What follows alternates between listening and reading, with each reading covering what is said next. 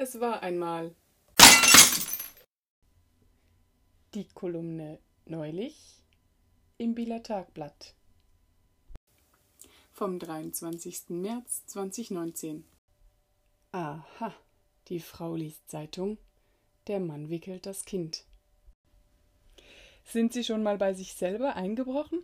Nicht? Interessante Erfahrung. Es tun sich Welten auf oder Abgründe, je nach Perspektive. Mir ist es passiert, als ich kurz vor der Abreise bei den Schwiegereltern im Überschwang fand, man könne der Einfachheit halber einfach einen unserer Hausschlüssel bei ihnen lassen. Der Einfachheit halber, um drei Tage später Jack aus der Kindertagesstätte abzuholen und dann eben einfach bei uns in die Wohnung zu gehen. Aus dem schönen Wattland zurück in Biel merkte ich dann, dass ich den zweiten Schlüssel in der Wohnung gelassen hatte. Und das am Sonntagabend um halb acht mit greinendem Kleinen, der seinen Schoppen haben und ins Bettchen will. Wunderbar.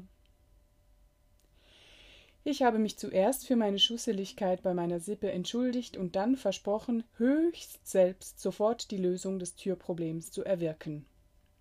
Zuerst Anruf beim Schlüsseldienst. Antwort: Wir kommen sofort. Schön. Dann zwei Minuten später: Ah, nein, doch nicht. Es gibt einen Notfall mit einem eingeschlossenen Kind im Keller. Wir kommen in vier Stunden. Sorry, Gau. Es ist Sonntag und wir haben nur einen Monteur auf Piquet.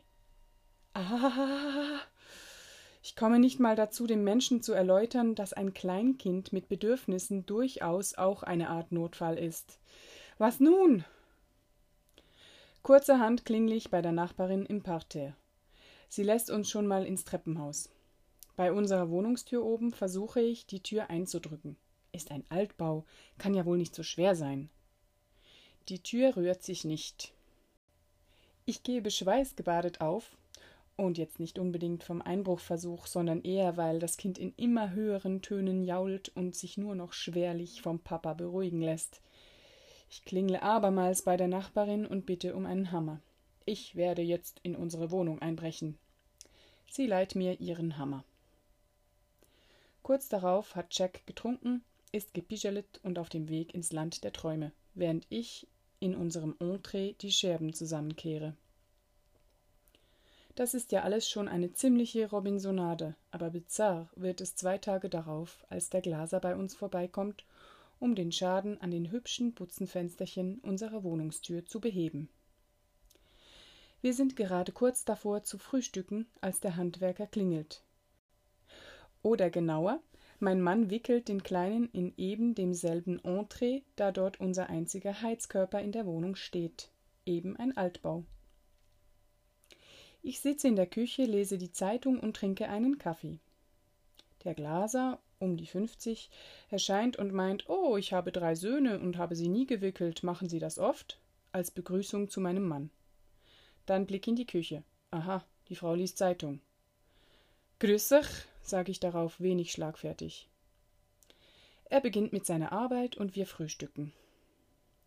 Die Glaserei dauert etwa eine Viertelstunde wie unser Frühstück. Inzwischen steht mein Mann am Herd und kocht den Brei für die Kita. Der Glaser kommt zu uns und verkündet, dass der Schaden behoben sei. Wieder derselbe Blick. Aha, der Mann am Herd.